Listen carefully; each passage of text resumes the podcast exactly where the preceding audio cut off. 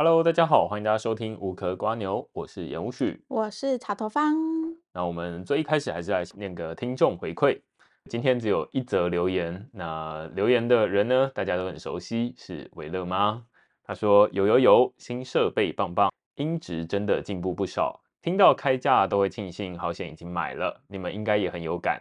姐以前 是天天骑板南路从中和到板桥上课，大概知道那一片工厂的地以前很荒凉哎，想不到现在一平要七八十，真的很扯。去日本哪里玩？我后天出发去跨年。大家听到这一个留言，大概会知道说这一则留言应该是在二零二三年的年底还没跨年的时候留的哦，它是十二月二十八号。一部分是在说回答我们上一次说，哎，我们现在用的是新的设备。嗯，其实现在我们都用这一个，就是聊起来比较自然一点。那另外一部分中间的那一个在讨论中和板桥啊，应该是在回应我们上一集在讨论 Meta Park 的那一个建案。那最后，因为这个看起来是在跨年之前的留言，对，对，我们去日本去京都、大阪。对，那就是希望维乐妈跨年玩的有开心啦。刚好我们这一次的主题也跟日本有一点点小关系，一点点关系。它的名字，对，它的名字就很日系风哈。对，它就是它叫日安 Tokyo。对，那这个建案其实它主要是在板桥区。那板桥区其实我们先前也有录过几个不同的案子，包含幸好一会或者是 River One。但其实我们之前有讨论过江翠北侧从化区嘛，它就是一个非常狭长的形状，就有点像 L 型。嗯、它总共有分 A 区到 G 区。那刚好我们之前讨论的都是在 D、E、F、G 左右，这一次刚好有机会来把这个 A、B 区这一块补起来。对，大家会听刚刚草头方说 D、E、F、G，然后现在要补 A、B，但是我们没有要录 C 的原因是因为 C 就是殡仪馆在那边这样。暂时还没有收集，还是已经盖满了的。对对，那反正就是我们这一次要录我们其实蛮陌生的 A B 区哦，嗯、因为在第一次我们开始在录这种江翠北侧从化区的时候，它就是一个非常狭长 L 型的位置嘛。然后，但是我自己啦，一直都知道说啊，A B 区它是有一个什么板桥四三五艺文艺文特区。但是它到底是听过，对，没有看过，就是只有那种在想象中，你会自己去投射，说到底艺文特区要长成什么样子。那其实身为台北人，能投射的这种艺文特区好像也没有太多，就是松烟哦，或者是华山，山觉得你就会自己想说啊，脑补应该长成那个样子吧，好像还不错，但是一直都没有建案在那边。对，一直到这一次，哎，我们算是解锁了新区。不是大区，但是就是一个江翠北侧从化区的一个小区域，这样。对，所以其实就是透过这种不断的看新建案，也慢慢了解可能双北各个不同的地区的一些小故事啊，或者是小区块的这些发展脉络跟现况。对，那我们要不然就直接进入今天的。建案的基本资料介绍。好，今天的建案是日安 Tokyo，那它的基地位置呢，刚好它是一个三面临路的基地。那这三条分别是板城路、艺文街跟艺文二街。基地面积有八百三十坪左右，楼层规划呢是从地下楼到地上二十四楼，总共会有一百二十六户事务所跟一百九十五户住家。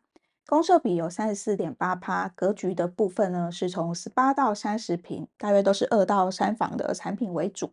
那预计完工需要四到五年，可能会是在二零二九年初左右。OK，确实我们的这个节目看起来是有越来越多新的听众加入，嗯、所以我们还是先用我们自己的简单的分类来告诉大家说，第一个，他说这个基地有八百多平。那在我们的自己的分类里面，算是一个中型的基地。我们是以五百跟一千当成两个交界，小于五百，我们会说，哎，这是一个小基地的建案。那五百到一千，我们会说，哎，这感觉是一个中型的基地。超过一千，例如说上一次我们在讨论 Meta Park，那那个是五千多，那就是一个非常巨大的基地，大概是这样。那所以我们今天讨论的是八百多平，它大概就是一个算是中间不算小，不算很大，所以它可以反映在很多不同的地方。例如说，第一个，它既然没有很小，那你可以想象它的管理费应该不会破天高，什么 一一两百块那种。这我们之前也有看过一些小基地的建案是这样，但是它也不会像是那种很大的基地说啊，那我们会有。很多的公社，然后很丰富，让你用不完，也不会是这样，所以它有点居于在这个中间。我自己觉得，其实像这一种我们自己分类的中型基地，它感觉是在居住起来，我自己想象中会觉得比较舒适，就是你不用负担很高的公社比，但你的社区里面的住户的数量也不会多到让人觉得好像有点复杂。嗯，它可能会是。比较舒适的一个大小吧，我自己猜的啦。对对对对对，因为理论上你基地越小，它户数应该是越少。那越少，当然有人会觉得说啊，那这样子就会比较单纯，出入比较单纯嘛。那但是反过来说，出入单纯，因为分母小了，然后大家要分摊的这个管理费还是差不多，那就会变成每一个人要支付的单价比较高。对啊，你可以想象，如果有一些大型的东西坏掉，比如说如果你刚好小基地。然后可能机械车位啊，万一一个什么坏了，然后要修理，分的人又少，那感觉就是会蛮吓人的。这样子，对对对对。那所以大基地有它的好处，那中型基地大概就是介于中间啦。其实我们这今天看的这一个建案，它也是有蛮多不一样的公社的。你还记得我们那一天去到那边是一个早上，我们是约早上十点半的这个时间去。我觉得日安 Tokyo 这一个建案，它在的位置其实开车，我们是开车去的嘛，我们觉得那附近好像有点人烟稀少的感觉，对不对？对，就是这个 A B 区，因为其实我们也是第一次去，所以比想象中 荒凉一点点。荒凉啊，荒凉这样子。就除了有一些建案，它可能是正在新建当中。反正不同的进度啊，都有在盖。对，那有几个看起来是应该是已经盖好了。嗯，可是整体它的街上的人潮，就好像真的没有看到特别多的人。然后像包含我们想象中，哎，那边有一个四三五艺文特区，对，刚好我们是周末去的，想象中应该会有很多哎亲子在那边活动啊，然后它可能会有一些人潮。我自己一开始会以为它有点像华山这样，可能周末就会有。很多人，然后可能甚至有一些商家之类的摆地摊，对，结果就只有一个 N 枪背啊，然后里面其实人也比想象中的少，蛮多的。对对对，我觉得跟它附近的公共设施有点关系。第一个是它附近有一个新北市的果菜市场，嗯、就是一个批发市场。它是批发市场，那它可能是很早就开，但是我们去的时候，它可能就已经已经接近中午了，嗯，所以它就完全没有人，或者是它其实周末就没有开啦，它可能是周间开这样子。他们好像有一个什么卖菜的休周一，卖肉的休周之类的。那总之，这个像这种批发的，它通常运作的时间是在凌晨啊，对，因为摊贩他们会先来这边把货带回去，那他可能早上市场开门的时候，他们才有东西可以卖。它这边其实在凌晨的时候，有可能会有一些噪音的一个环境，这样。嗯嗯，这是一个啦。然后另外，它那附近我们在去的时候，其实就已经知道说，哎，那那附近有一些公车终点站或起点站这样子。就是公车之王三零七。对，三零七。对，我觉得这也是蛮有趣的，因为我们在这几天在做功课的时候。会觉得事前想象中，哎，那边既然是三零七的家，那应该是一个感觉路上会有很多公车跑来跑去。因为实际上，如果你是有住在台北的话，你就会知道说啊，那无论你是新北、台北市，你都会看到三零七。而且之所以会说它是公车之王，是因为它这个发车的班次非常的密集，嗯，而且它开的距离非常的远，营收数字也很高，这样子。那所以大家就会。封他为公车之王，就会说啊，这个感觉是公车无公啊，就是会一台接着一台，一台接着一台，然后你可能有时候会连续看到五台三零七接在一起这样子，那这就是三零七的威力。那正好这个建案它的旁边哦，其实走路可能一两分钟的距离就是三零七的家，所以我们其实在事前的想象还没看到那里哦，那里应该是一个交通很方便的地方。但是，呃，我们实际去到那边，会觉得感受有一点落差。嗯，我觉得它是一个很冲突的地方，尤其是自己回来做功课之后，你会心里有很奇怪的感觉，就它看起来好像应该要很方便，但实际上它好像不这么方便。因为我们可能就会习惯，比如说从这个建案的位置，我们会去用 Google 地图看一下它到几个比较大的一个地标，比如说台北车站。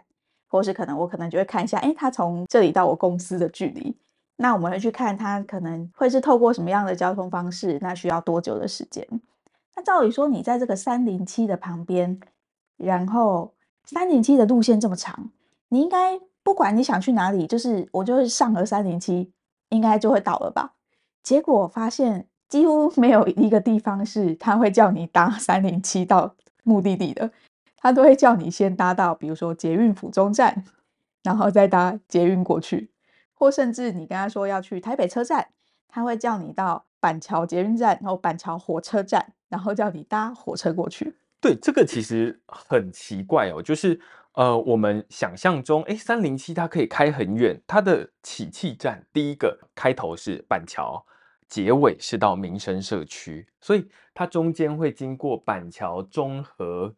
万华、台北车站、南京东西路，最后一路开到民生社区去，这其实是一个非常长的距离。我看数字是二十四公里，嗯，然后中间有经过七十个公车站，那所以搭一趟你要花两个小时，来回你要花四个小时的时间。我觉得在台北市你不容易找到开这么远，可能有了那个什么，好像有一班是从那个淡水开到。这个台北车站，它可能有蛮长的，但是其实这么密集跟那么长的公车是很少。但是既然它这么方便，对不对？好像很多热门的地方，例如说这个环球百货啊，或者是台北车站啊，哪里感觉都可以搭三零七，你会想象中就觉得太方便了。我家门口就一个三零七，结果你用 Google 去搜寻，它竟然都不推荐你直接搭到，为什么呢？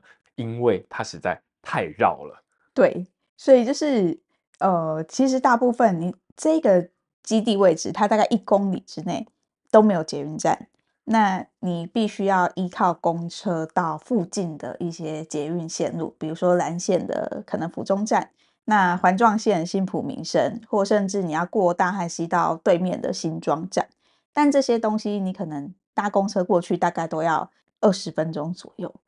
然后你就会开始产生刚刚的冲突感，就想说，为什么它明明看起来应该很方便啊，但是好像去哪里都要很久啊？对，所以基本上可以说，你在这边，如果你要靠三零七移动到另外一个定点，可以，它方便的地方是转乘次数很少，搭上去无脑，然后下车。如果你时间很多的话，那你很适合。但是如果你赶时间，对不对？你就是要赶去上班。你可以多睡十分钟，还是你要早起十分钟，然后不转乘？这是一个。说我选择在公车上睡。对，这也可以。所以这是取舍，它不是那种很方便，然后又很快速的公车，而是它是班次很密集，然后到很多地方。但是缺点就是你要花比较多的时间在车上，这样子。对，我会觉得，假设是这个位置，它可能还是依赖汽车或是机车会比较方便一些。对，因为呃，实际上那边离板桥车站，严格说起来其实不算远，嗯、就是呃，我记得 Google Map 上面写大概是一点二公里的距离。那人一个小时可以走四公里嘛，所以一公里大概是走十五分钟左右，所以你大概走路十五分钟，你会到板桥车站这么热闹的地方。那呃，你最好的状态当然是骑机车啦，你就骑机车过去，然后找地方放，那就很快就到了。但是如果你要在你家旁边要找一些这个大众运输工具的话，我们会觉得不是太方便，即便是三零七在你家门口。你可能就是骗骗那些没搭过的人，就会觉得哇，三零七在你家门口这样子而已。对，大概是这样。这是交通的部分。对，再来的话，可能就讲一下一样这个 A B 区，或者是说这个建案附近的一些休闲的一些设施啊。嗯、对。那我们刚刚有提到这个四三五艺文特区，其实我们那天有特别进去稍微逛了一下。对，这是我们第一次去逛这个板桥四三五艺文特区。对。我最惊讶的是。它竟然有一个中正纪念堂。对，我觉得这个地方刚进去，让我觉得它很像是一个学校，就它有那种一间一间呢，看起来就很像教室，前后有两个门，然后还有一进去就会到一个很像穿堂的地方，就是这个中正纪念堂。那我没有特别去考究它那个为什么会有这个名字，或者是说它这个场地它本来是要做什么样的用途，可是看到的时候，你就会觉得啊，就是这个是。大家都可以取的名字嘛？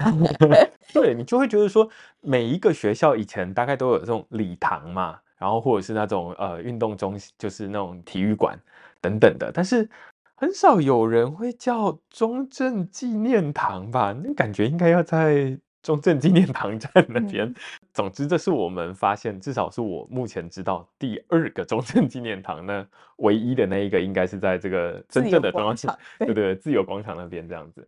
后来我们去找了之后，才发现，实际上我们走进去会觉得说，它的就像刚刚草头方说的，它那里有礼堂、有教室，然后我们就自己还会猜说，这里该不会有个司令台吧？就是感觉学校的标配就要有这些啊。还真的有，对对对，我确定它到底是不是司令台，但它长得就像一个可以升旗的地方。对对对对对，那所以我们就想说啊，那这应该是个学校啦。后来我们回来查资料之后，才发现说，哦，原来板桥四三五艺文特区以前不是学校，它是呃退辅会的训练中心。好了，广义来说，它可能还是个学校啦。就是呃 训练中心，对对对对，就是去训练一些某种技能这样子。那总之，现在它的状态会让人感觉比较像是介于公园跟学校之间。那它可能还有一些艺文展览，但是那些艺文展览，我觉得比较不像是华山或松烟那种感觉比较活泼的那种展览，它比较静态，而且静态到几乎。没什么人去看的那种 静态，对，就可能比较不会吸引人想要过去。那我们那天其实很快就结束，我们在里面可能大概只走了十分钟左右，呃不不，半小时左右，有这么久是不是？就是它的，我觉得跟想象中，原本你把它想象成是一个小华山，或甚至我们在查资料的时候，也有人说，哎，有些人想把它做成像小华山的样子。但它的规模整个跟华山 就是天差地远，然后里面的气氛也是完全不一样的。对，它比较像是一个遛小孩的公园，然后它地上会有一些记得吗？对对，有白沙，白沙是好像那边蛮特色的一个地方，就是大家会在那边玩白沙，但是其实不知道那个白沙到底从哪里弄来的。嗯，感觉是刻意弄在那边的。那总之，它门口进去，它左右两边有白沙，然后正前方是中正纪念堂，然后它会有一些这个有点像是学校的那个大门口进来，会有一个这个。大马路这样子，那地上会有人在那边用粉笔画一些东西，跳格子啊等等的。总之，你就会觉得说这是一个学校啦。嗯、那实际上到底有什么样的特色？我们可能就是会觉得说啊，那它应该就是一个放松的地方。如果你呃有点像是周末呃想要遛小孩，想要让小孩放电的话，我看那个 Google 评论上面大家都是说啊，这是一个很好让小孩放电的地方。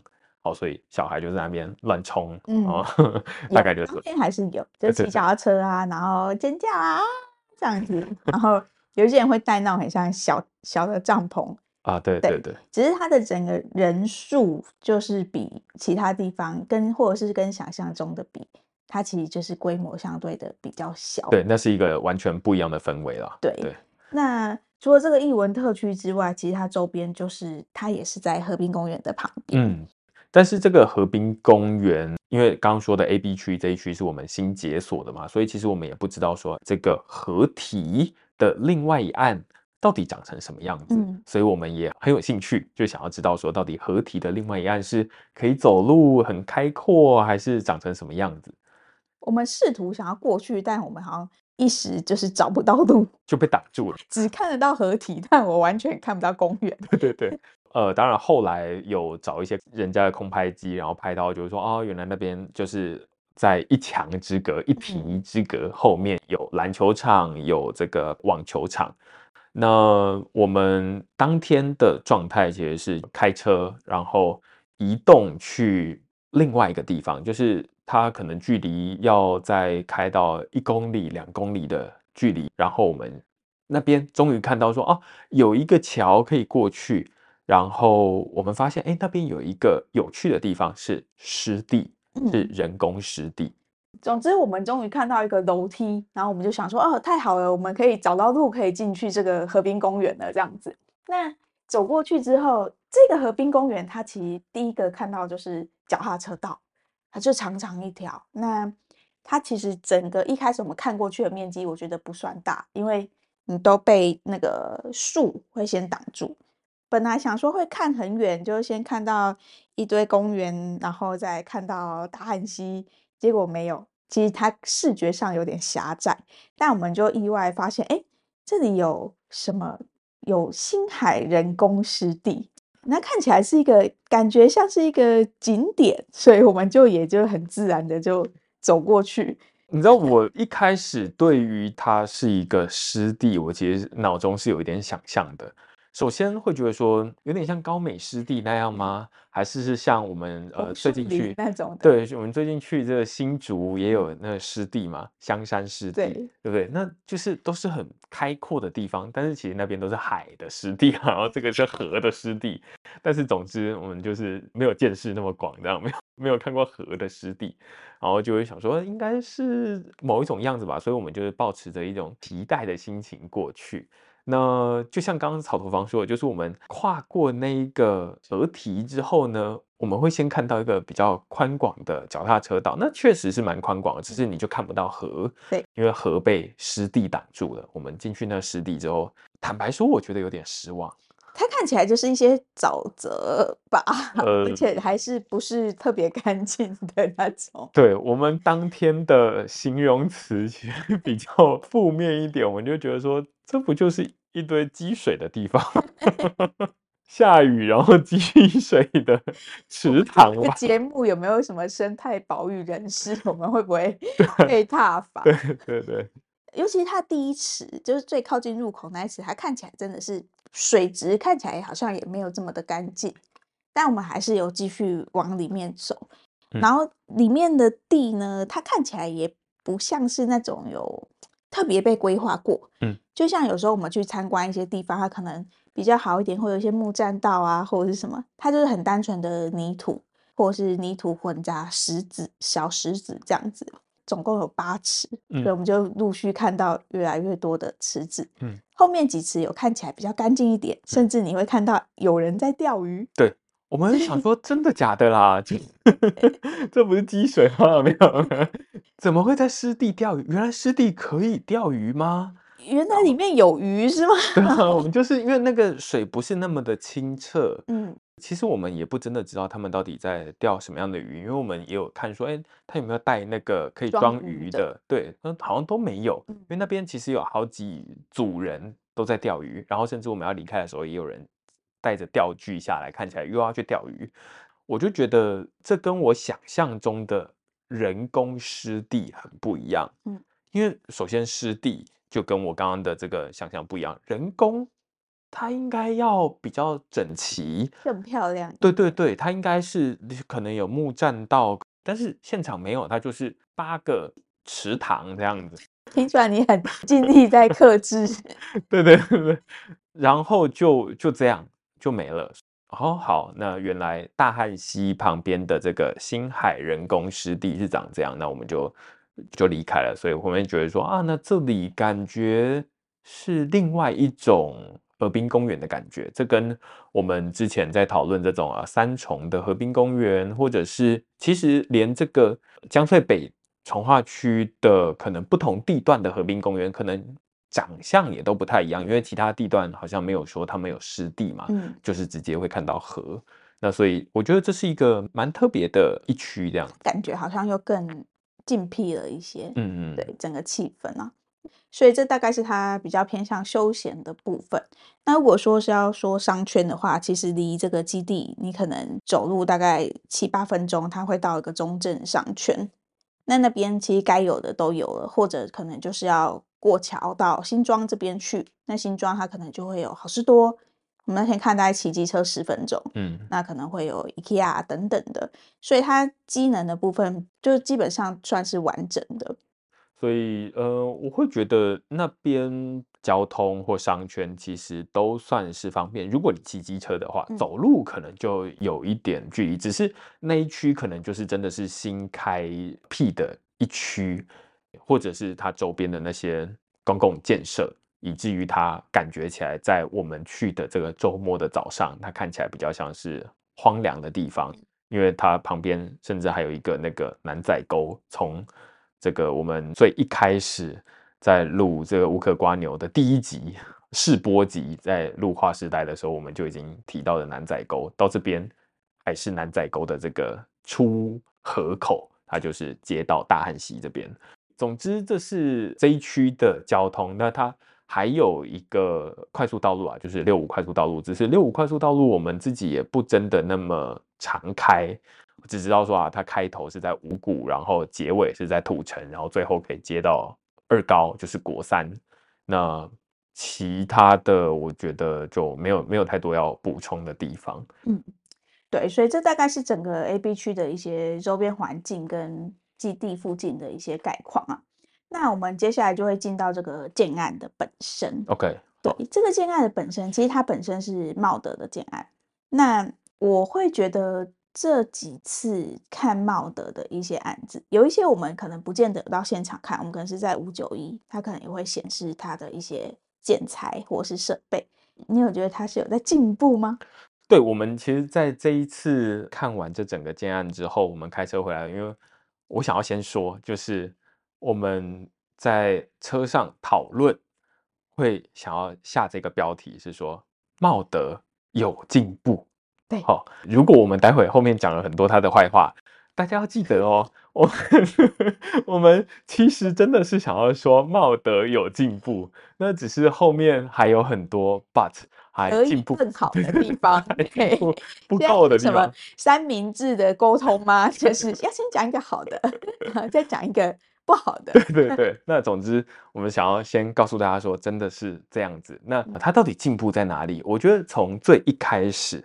这一个建案，我们早上去，我从它最一开始的大厅，它就是一个有点漂亮鸟屋风，对鸟屋风格。最近喜欢跟鸟屋合作，对他们呃鸟屋书店啊，对鸟屋书店合作，所以他们就是会弄得很多书墙啊，然后甚至他那个一楼的接待中心，我都觉得有点怪，就是怪。要读书的地方，我就想说，你待会开不会就 他在这边跟我介绍这个东西吧？但我们是坐对面呢，就是那种图书馆的那种对面，所以你到底要怎么跟我讲？就感觉好像中间隔了很多东西。幸好最后不是，就是我们是带到二楼去。那我自己觉得有一个加分的地方，我坦白说是他拿出早餐的那一刻。对，一开始我我记得我们跟预约的时候，他一开始要约九点半。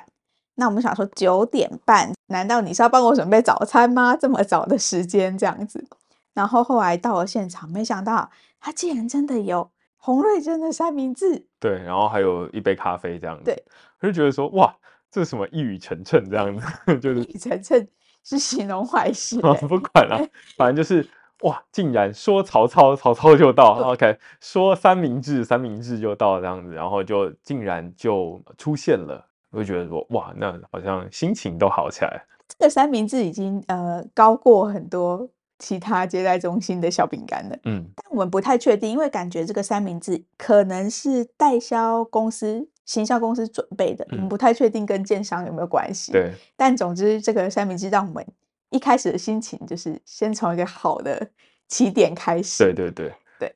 那后来呢，我们就开始一样，就是介绍这个。建案本身嘛，我觉得它这里面有几个我觉得蛮实用的一些升级啦。嗯嗯，因为像他们现在开始，其实他们都陆续会把那个没有用的烘碗机换成 Bosch 的洗碗机。哦，对，这个真的是我们上一集才刚讨论过，就是会说你到底给我这个烘碗机干嘛？就是不要在那边假装了，其实根本没有人要烘碗机吧？所有人都是想要洗碗机，所有人都是要家庭和乐神器。那所以你给我烘碗机的意思就是叫我要加价变成洗碗机，我现在基本上都会这么解读。那呃，我觉得茂德直接帮大家升级到洗碗机，没有在那边说啊，那假装装一个东西然后让你升级，我觉得这是一个蛮加分的地方。对，他就是会跟你的厨具直接一起给你，那我觉得这是他们做对了，很正确的一个决定。那第二个我们看到改变就是。厨房的洗手槽会有伸缩龙头，跟他们现在几乎都会有樱花的厨下顺热饮水机，这个我觉得也是蛮好的。尤其是这个饮水机，其实现在感觉大家的家里陆续都会开始装这种厨下的，你可能打开就直接有热水的这一种顺热型的饮水机。再加上我们最近可能就是开始要。准备迎接我们家里的那个新生儿，对，所以我们就会开始想说，哎，那我们就开始找一些泡奶的东西，就发现哦，那如果家里有这个，它好像很方便。对，我们就不用额外买一台了，因为我们最近就是自己额外买一台，对，在这边，然后就是为了未来要泡这个牛奶给小孩喝这样子。所以我觉得他们这一些东西都是真的会让我们觉得哦有用。就是他把没用的东西换成有用，这个本身就是一个很大的进步。对，另外一个我有听到蛮特别的地方是，他说，哎，他们把这个厨房的台面从人造石变成石英石。那乍听之下，感觉会说哦，所以这两者之间到底有什么差别？他会说啊，这个人造石呢，如果你是放比较热的东西上去的话，它会有一些烙印的痕迹在上面。但是如果你是放石英石呢，它可能是比较耐刮，然后它也比较不会有这样子的烙印的东西在上面。那这也是一种，我觉得都算是实用的升级啊。只是你有没有发现，我们刚刚在讲这三个，好像都是在集中在厨房。我们好像对于厨房有很高的要求。哎，没有，它刚好就配在这些地方。嗯，它还有一个也是进步的地方是，它现在开始 让你选地板的颜色了。哦，对对对对对，这个也不错。就是虽然它只有两种可以选，但是至少有得选。对，它从没有变成有。啊，这是进步，这样。对，所以我觉得整体来说，我们还是会。在他比较新的建案里面看到一些亮点，嗯，对，即便他还是有很多可以加强的地方。好，所以优点讲完了，好，接下来 接下来我们换缺点哈。对，我觉得其实这个建商他他其实最常被大家诟病的地方，第一个就是他的格局。对，它的格局真的是从来没有在请什么设计师来做这种东西，你基本上就是你以后。大家只要听到茂德，基本上就是他都是把每一间的格局，就是第一个建案一直复制贴上、复制贴上、复制贴上到所有建案。所以你去任何一个建案，你看到茂德，基本上你就可以想象，那它是什么格局，因为它就是都一样，他没有在花钱做这件事情的。我相信他绝对没有花钱。没错，但我觉得真的是你一个房子要住得舒服。格局真的是蛮重要，尤其是这个建案，他很摆明的跟我们说，我们不接受任何客变，所以连你要把墙壁退掉的选择都没有。听到这个的当下，我会觉得是有点高兴的。高兴？高兴什么呢？就是哦，原来我们还不是最惨的。你这种痛苦都是比较出 来的。对对对对对，就是竟然有人连这个退墙都不行，就是。我说我就不要这道墙，他说不行，你就是要给我吃下去这样子。对，而且我就觉得你完全不能修改的状况之下，你还跟我说你这辈子不能整形，那你好歹也要把我生得漂亮啊，不然你没有这个条件告诉我不能去处理嘛。对，那你就想到天哪，我被迫要接受这种格局之外，我到时候交屋之后，我还要自己负担拆墙然后清运的这些成本，实在是说不过去。对，因为我们自己经有经过这个客变的这一个阶段，我们其实就知道说，客变这一个阶段它很重要的地方在于说，如果你自己对家里的想象跟呃建商不太一样的话，那这是一个很好降低未来你施工预算的方法。嗯，你就跟他说啊，这里我不要了，或者是啊，这里我要移动，怎么样？你都可以现在做，而不用自己以后花钱再去重新做这些东西。但是如果他完全都不让你动，那就代表说他有一个成本在后面，你要自己负担。那这个成本，按照现在大家就会说啊，这个工钱越来越贵，清运的钱越来越贵，然后这个呃料钱越来越贵，以至于你要负担的成本其实是越来越高的。那更不用说这个建安，他说他是什么四五年之后要交屋，所以你基本上能动都是四五年之后成屋，你要再去动。那另外一个影响是居住品质，就是如果你住进去，结果你楼上楼下在那边敲墙，对不对？那这其实是另外一种觉得很烦。那如果建商都可以让你客变，那你可以想象说有一些呃邻居他们都已经在客变的时候就已经动完了，所以他比较少在。交屋之后才临时改变心意，说啊，那我现在要改什么东西？所以这一个是成本，一个是你的品质，这都是有差。那如果第三个你还急着住进去，但是你就是不满意它的格局，那不好意思，你就是要花这么多的时间。那这都是隐形的成本。他只要一说我们不让你客变，那你就要想象说啊，那未来我要多付出一些隐形的成本在后面。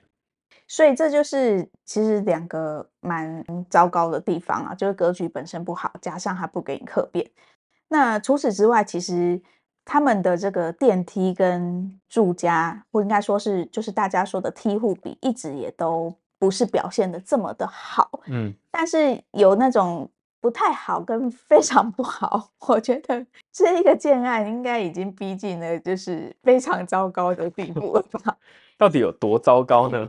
它其实啊，我们最一开始资料里面有提到，它是从地下五楼到地上二十四层楼，然后因为它的它的土地地目是商用地，所以它里面就会有事务所的格局。大概一到九楼一层大概有十八户，然后从十楼以上一层大概是十三户，而且它是到二十四楼哦。大家猜，你觉得它有几部电梯？有几部电梯你会觉得太少了，很糟糕？非常糟糕，所以大家基本上可以想象，就是这个呃一层十五户，然后我们之前有说这个梯户比最好可能是什么一比二这样子是蛮好的嘛，对不对？呃，而且一比二最好是这种十五楼，对不对？高一般的楼。对，那如果你是叠上去多一倍的话，那你其实就是最好要接近一比一，因为这样子才会符合十五楼一比二的这个比例嘛。好。那它到底是多少呢？噔噔噔噔噔，总共只有三部电梯。所以三部电梯是什么意思呢？就是如果一层是平均是十五户，对不对？三部电梯就是一比五。好，一比五还不是最糟糕的，因为它不是十五楼，它是二十四楼。二十四楼一比五，那基本上再乘以二，它大概就是将近一比八、一比九了。对，虽然他会跟你说我们这是十七人的大电梯，但其实这就跟区间车一样啊。如果你停好的站非常的多，你车大台或者是你开很快都是没用的，因为你就是必须要一直停下来。你只是会觉得说，哦，这个电梯里面怎么这么多人，然后我们到底还要停几站这样子。所以这个梯户比，我觉得是蛮悲剧的。嗯，对。然后再来的话，还有两个，其实我们有一点疑虑，但它可能不见得是缺点的地方啊。第一个是它的电动车位，据代销说，他们只留了六十个位置可以接电动车位的这个。管线对电，它的独立电表就只有六十个，但是说这个建案有总共有几户？大约三百多户，三百多户，对，所以三百多户，假设算它三百户，然后它有六十个独立电表，也就是说大概五分之一，五户里面只有一户可以买电动车，嗯、那为什么？独立电表才能够买电动车呢？因为大家知道，就是说每一个电动桩大概都要独立装这个电表，你才会知道说你到底你没有办法记你的电费啦。对啊，对啊，对啊，对啊，使用的电用了几度？对啊，那要不然你就会跟别人混在一起，那就没有办法做。然后他会跟你说，现在其实开电动车的人也没这么多，但我们就觉得啊，可能是因为我们是有计划，我们自己觉得我们应该就是将来下一台就会是电车的人，你就会觉得。啊，那我如果到时候搬过去，你跟我说不能装，或者是我还要担心我到时候可能会有这个抢不到电盘的这个风险的话，我会觉得我很不踏实哎、对啊，因为它就是六十个位置哎，六十个位置，然后如果第六十一个人买电动车，他要怎么办？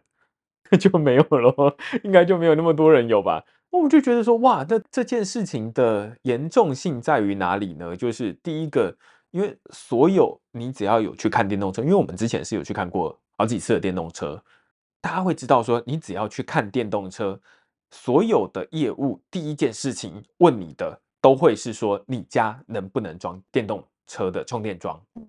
如果你可以装的话，那你买基本上没什么问题。如果你不能装的话，你是旧大楼，你是这个新大楼，但是他不给你装，你要三思，因为你可能就是常常要出去外面充电，然后才回来，那这是很不方便的。这很奇怪啊！而且就算现在不多，你让你四到五年后多吗？好，四到五年之后给你还不算很多好了。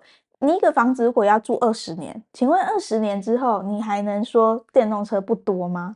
所以我就觉得这个是我们自己归类在缺点，这太缺点了。就是现在没有任何一个建案，我几乎可以这么说，就是没有任何一个建案，新的建案，更不用说五年后完工的建案，说啊，sorry，我们没有办法，呃，一户一个电动车位这样子。这是很明显的低于标准的设备，这样子。对，然后另外还有一个就是它的这个结构啊，一般来说我们会知道，大概简单分类一下，结构会有 RC，就是钢筋混凝土，嗯、还有钢骨混凝土，还有钢骨钢筋混凝土。没有人记得住这些东西，但是我记得是 SC、SRC 跟 RC 之间的三种混合。对。那总之，通常十五楼以下，他们正常都会盖 RC。那如果超过十五楼，正常他们可能会是 SC 或 SR SRC。那这一个建案呢，它是用 RC 盖到二十四层楼。嗯，当然，现在市场上也有很多案子，它是用 RC 盖到高楼层。大家会说，其实你用什么方法不是重点，是你的工法。你在施工的时候，你的施工有没有精细，然后你施工的品质好不好，才会去真的影响到这个建筑物的安全。只是就是市面上用 RC 盖这么高，它整体的比例来说还是偏低。那这中间可能有很多跟工程专业相关的地方，我们不是那么的确定跟了解。但我自己心里会觉得，如果是说施工品质才是重点的话，那它如果是茂德的案子，那我可能会有一点打个问号。嗯，对，这其实是我们蛮不熟悉的，我们也不敢乱嘴啦。就是说，哦，这个 RC 真的就不能盖超过十五楼吗？恐怕也不是这样。那只是说，我们这边提出来一个疑惑，就是说，诶，那如果大家好像超过十五层楼都会考虑用 SRC 跟 SC，那茂德怎么用这个？RC 来盖二十四层楼，也可以确定的是，RC 成本是低的。嗯，三个比较起来，RC 的成本确实是偏低。所以这其实是我们功课还没有做到这边，就是真的那么了解。未来我们真的有这个，如同上一集我们来讨论说，有没有人要介绍营造商给我们？嗯、我们可以来问问看，或者是可以做什么样的功课。让我们对这些东西更多了解一点，那或许我们之后也可以，或者是大家想要敲碗，真的每一次都听到这些东西，觉得很好奇，那我们当然也可以自己做功课来做这件事情。但是，反正目前我们只是会觉得说这一点怪怪的。嗯，那如果茂德，对对对，茂德说这个他们可能有很多的说法，那可能欢迎就是他们来联系我们，这样我们帮你更正，好不好？好。对啊，所以整体来说，我们这个讲缺点的时间，不知道有没有比讲优点的还久。总之呢，这大概是我们看到这个建案里面的一些我们觉得哎有进步的地方，然后还有一些我们觉得如果你们还有余力的话，希望可以先处理的几个地方。OK，好，那除了优点跟缺点之外，我自己还有一些有点像是介于中间小冷冰的感觉，然后就是有优点，有点缺点。我当天在看这个日安 Tokyo 这个建案的时候，我会觉得，在我心目中会觉得它有点像是衣服的快时尚的这种感觉，就是它结合了蛮多大家现在喜欢的元素，但是它做这些元素呢，它好像不真的那么实用。第二个是说，它好像不会流行的那么久。我举一些例子哦，第一个是他们非常主打的鸟屋书店，嗯嗯。鸟屋书店，它之所以要把它做在一楼，它主要就是想要让大家看得到，就是说，哎，你看我们未来就是这么的这个文青风，这么的漂亮，对不对？那所以这未来大家的这个交流区也会长得像这样，你可以在这边呃读书，然后你看墙上还有很多书。那但是我们现在在接待中心不可能让大家看书，但我自己对于这个鸟屋书店的这个公社或者说这个合作，我一直有很多的疑惑。或者是说我有点不期不待，为什么呢？我会觉得鸟屋书店，当然他们会说，哎，我们跟鸟屋书店签两年的选书的合作，所以他们会把他们的书摆在我们这边，然后漂漂亮亮的。但是问题是，他放的书，我个人大胆猜测，应该不会是什么热门的书，不会是现在这个畅销排行榜上面的书，然后拿来这边让你可以优先看得到，而比较有可能是那种库存书在那边。所以这是第一点。第二点是说，他两年之后如果没有了，那要怎么办呢？是要住户自己捐二手书出来吗？还是就放那些书就在那边？还是你自己要管委会要自己去挑书？好，那这都是问题。所以虽然它做起来蛮漂亮的，但是它维护起来要成本，以及它的实用性是不是高的？我觉得这是有疑问的地方。所以我会说，它虽然是优点，它符合现在人需求，大家会觉得说在那边很漂亮，但是。它能不能持续？它能持续多久？它的实用性高不高？这是一个可能偏缺点的地方。我把它归类在第三个部分，就是小林兵。对，所以讲到这个，其实还有它另外一个公社也是类似的状况，就是它号称有一个八十平大的健身房。那这个健身房跟一般可能建案里那种规模比较小的健身房有点不太一样。它除了居家里面比较着重的有氧器材之外，它也有规划一些重训。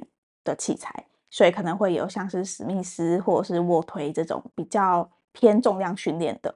那因为重量训练它本身在操作的时候，其实它的安全性它可能不像这种有氧的机台这么的简单。它可能真的你在入门的时候比较需要有人来带领你，所以他们也是签了一个两年的健身教练的合约吧。所以大概会有个健身教练，你可以跟他预约，然后他会教你使用这些器材，大概会配合两年。那一样两年之后，诶，如果说大家真的住户都养成习惯，那对器材也熟悉，可以自己去自主训练，那当然很好。但就怕两年之后也没有专业的人可以教，然后那些器材也可能没什么人在使用的话，那这么大的空间。它是不是又变成浪费了？对，因为呃，另外一个大家可以想象，就是去有在这种健身房，你就会知道说有一些器材就是会坏掉。嗯，那坏掉是这个管委会又要拨钱来补充这些东西，还是说让它坏在那边呢？我现在都可以想象，会有很多就是贴说啊，这个故障不能用的器材，然后未来会越贴越多。它其实是主打健身会馆。这个健身会馆都被坏的这个器材给占满了，那真的有没有愿意去换这个东西？那可能就要回到管委会，大家说，哎，我们是不是愿意花大家的钱来换这个东西？那大家就会开始回头，要用到自己的钱的时候，就会想说啊，那这实用性高不高？最一开始是建商出钱，但是现在要自己出钱，那他有没有那个必要？对不对？那这个我觉得，呃，未来还很难说，所以我会觉得说。这是有一些疑虑的地方啊，当然他们还有一些 KTV 啊，或者是一些这个交易厅啊等等，或者是小孩玩的这个地方，我就觉得这大概比较不会有什么问题啦。但是像这两个，就是一个是书店风格的交易厅，跟鸟屋书店合作，跟这个健身会馆，虽然前两年可能大家都会觉得很满意，但第三年之后不知道到底会发生什么事这样子。所以这个大概是整个建案的状况啊。那最后我们一样就是会讨论一下价格的部分。呃，我觉得另外一个我们没有讨论到的是它的九楼以下的啊事务所。对，事务所。我觉得事务所呃这个土地的使用分区，它是一个商业分区嘛。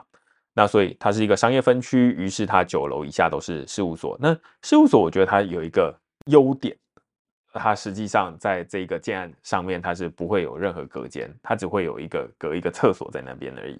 那其他的这些房间啊什么的，它就是都没有隔墙。那这其实，在其他的建案，那你可能就会想说啊，那烦烦恼啊，这我们接下来还要自己花钱去隔隔出不同的房间，然后隔出不同的使用空间。但是呢，在这个建案，诶，它正好是一个优点。为什么呢？因为呃，本来这个他们的格局就设计的不好，而且他还不给你动。现在呃，这个如果你买事务所的话，那他就也不帮你隔了。对，所以你也不用花钱再把它处理掉。对 对对。呃，事务所它就是真的只有卫浴，所以它连厨房也都不会有。所以这些东西其实整个扣一扣，他们的成本扣一扣，其实事务所它在价格上都是会有相对的优势。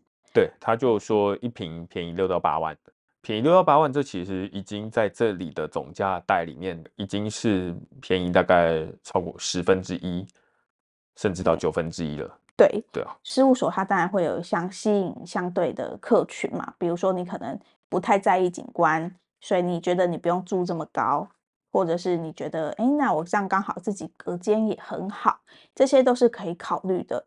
只是说像我们之前。事务所它到底能不能拿来作为住家，或者是它到底有没有一些法规问题？其实我们在之前的有几里面有讨论过，那我们在这边就不再做太多的讨论，这样子。对啊，因为那一集里面也有一个听众，我记得他有留言，他就说：“哎，我就住事务所，然后我也很好奇，实在很好奇，就是到底事务所会怎么样？”就是他本身就是把事务所拿来当住家用的人，然后到底有什么法规可以来罚他自己这样子？只能说要举证很困难，但是如果举证成功，那就会有相对的法则。对，所以它就是一个风险偏小，嗯，那但是万一发生了你可能很麻烦的事情。那这就比较不适合那种不想要冒任何风险，因为买房子总价都很高。那有的人就会觉得说，我买这么贵的东西，我还要跟你冒风险，我才不要。对，那再的话，可能它的贷款成数就比较没那么漂亮，或者是你要转手的时候，可能也比较没这么容易卖掉这样子。嗯，大概会有这几个好处跟坏处啊，优点跟缺点。对，但是回到刚刚，待会我们要讲的价格。其实现在这一个价格，它现在也是蛮公开的啦，就是说，呃，一瓶六十八万起跳，六十八万。如果刚刚说，哎，如果你买事务所的话，一瓶便宜六万到八万之间，也就是说，最低你可能会到一瓶六十万，一瓶六十万，然后你还不用自己敲墙。感觉蛮有吸引力的，于是你可以想象，感觉应该会有一些人，他们会想说啊，那我就可以买事务所啊，我无所谓，我愿意去承担这一点点的风险，以换来我的方便，这样子。对，所以这个其实刚刚讲到这个价格，一瓶六十八万，是我们当天。呃，我们是一月七号去，那据说都是早鸟最后一天，所以他们其实这种销售，它就是会可能分次会慢慢调整价格，还是以大家到现场的为主这样子。只是这个价格，其实，在 A B 区我们还是有点吓到哎，就是我们自己去之前习惯会看一下实价登录，那可能近一年的新建案，它平均可能就是六十五上下，但这个案子它也已经超过。近年来的平均了，嗯，因为通常这个新建案我们就不会把事务所拿来当成讨论了，所以我们就纯看住家。那这个住家它最低的十层就是从六十八万开始，而且这还是大平数的。如果小平数的话，可能再贵一些些。好，那所以你就会觉得说，哎，第一个是它是呃茂德，然后它有这些缺点，嗯啊，当然它有一些优点。那但是它的开价其实是呃，至少在那一天的早鸟价，它是比较贵的。当然它有一些觉得贵，对对。那当然它有一些好处啊，就是他说，哎，这个如果你早鸟的话，他会送你这个大金的室外室外机，对不对？那还有说室外机也不便宜啊，等等的。车位也是一贯的不便宜，就是从最最下面的 B 五开始是两百二起跳，那两百二其实就是小车位。那往上到 B one 可能会到最贵是两百八十万，这大家就自己心里有个概念就好了。那我们当天也是问了两个不同的平数，大概三十平的含车位可能会落在两千三左右。那如果是二十四坪含车位，可能就是在一千九，就是在两千以内，提供给大家做个参考，这样子。对，所以这个金额跟这个价格，然后跟这个环境，然后还有这个建材，基本上就是大家听一听之后就会想说啊，那你到底要不要买？那请问你？我们就是对板桥没有爱的人。对，我就是开车结束，就是我们看完之后，然后看完那附近的环境，然后开车回来的时候，我们就会讨论说，这其实我们也看了板桥几次了，三四次了，好像就是还有包含没录音的，对啊，没录音也看了两个。反正我们就是看完有这个市区也看了，然后这个从化区也看了。好像大家都很喜欢板桥，但是我们好像每次看完就是想说，没有没有抓到喜欢的点在里在哪里，感受不到它的好跟它的美这样子。对，我不知道就是有没有人就是觉得说板桥，没有板桥人要平板一下。对对对对，欢迎啦，就是。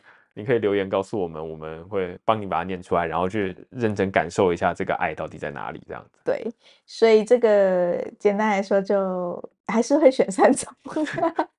对，反正大家听久了就会知道说啊，然后反正感觉就是三重派这样子。好，但是我们就是会呃依据那边的交通啊，然后环境啊，然后跟房价。其实这价格都差不了太多啦。你说啊，这个板桥跟三重，其实价格好像差不多。当然，对于一个平常没有在看房，尤其是这种长辈，对不对？你刚刚说你要买在板桥跟买在三重，大家可能至少对板桥的印象都会比较好一些，这是那种感觉。但是我们现在的感觉好像正好相反，不知道我们是不是异类啦。但是总之我们是这样。对，好啊。最后补充一下，当天我们可能在整个接待中心的一个氛围。这个代销叫新高创，我们好像是第一次遇到。嗯、对，然后他们的风格就是很，我觉得蛮吵的，有点老派的。对对对对对，对他们会一直用麦克风，就是问说：“哎，呃，哪一户现在可以介绍吗？几楼可以介绍？”然后或者是有人签约，就会说：“哦，什么成交？”然后全部的这个代销就要跟着拍手。大家可以想象，就是他会把很多这种有可能会。引起大家 FOMO 情绪的这种话，去用刻意的渲染，对，刻意的用麦克风念给全场都知道，希望让大家会觉得说，诶，你不买，待会就有人买走喽。然后或者让你知道说，诶，现在有人在问哪一户的哪一楼哦，那你要小心哦的这种感觉，我觉得被置入这种很刻意的。让你感受到这个东西，我觉得是体验很不好的。对，尤其是像我们已经很明显知道他的意图，我们可能对这些东西无感，可是会让人觉得很烦躁的，就是它会一直影响到你跟你代销之间的沟通。嗯，就我们可能就在介绍某个东西，或是我们正在询问一个问题，然后就会突然有很大声的麦克风介入，然后时不时他还要停下来拍手，就觉得这个整个体验会让人觉得你好像一直被迫中断，然后。被迫接受一个哦，我不需要的资讯，但他会一直过来这样子，嗯、就会有点烦躁啦。所以就是这个也提供给大家先知道一下。对啊，我们其实不常感受到不同代销的差别，我们会觉得说啊，无论你是哪间代销，基本上我觉得比较看个人。但是这个感觉已经是比较像是代销他们自己的规则跟制度。那甚至他会说没有拍手要被罚钱，对不对？那 我们会觉得。不是很舒服的地方，也给大家当成参考，这样子。好啊，那这就是我们今天这个建案。那也跟大家在最后补充一下，其实我们上一集有预告，本来下一集是一个什么含金量很高的，哦、对对对对，但我们又突然被插播了这个日安 Tokyo 这样子。对对对，所以我们前面其实会讨论说啊，未来还有很多集，然后下一集是什么？以后我们应该要讲的保守一点，因为我们中间像这一集，我们就会想说啊，那他感觉。比较有时效性，对。然后，如果我们没有在这个时间掌握流量密码的话，它可能，例如说，再放两个月，放到过年之后，其实也都卖完了，也没有人要看了，或者是你想看，你早就已经去看过了。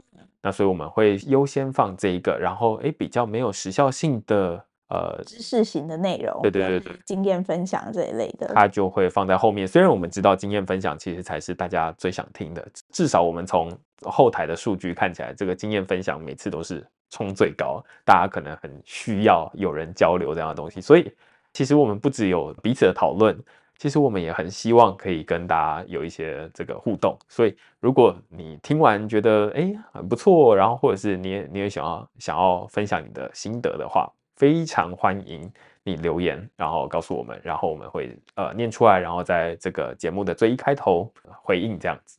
好，那就期待我们下一集的内容。我们最近都很认真录音，也有努力囤货，大家敬请期待。对对对对，好，那我们就下次再见喽，拜拜。拜拜。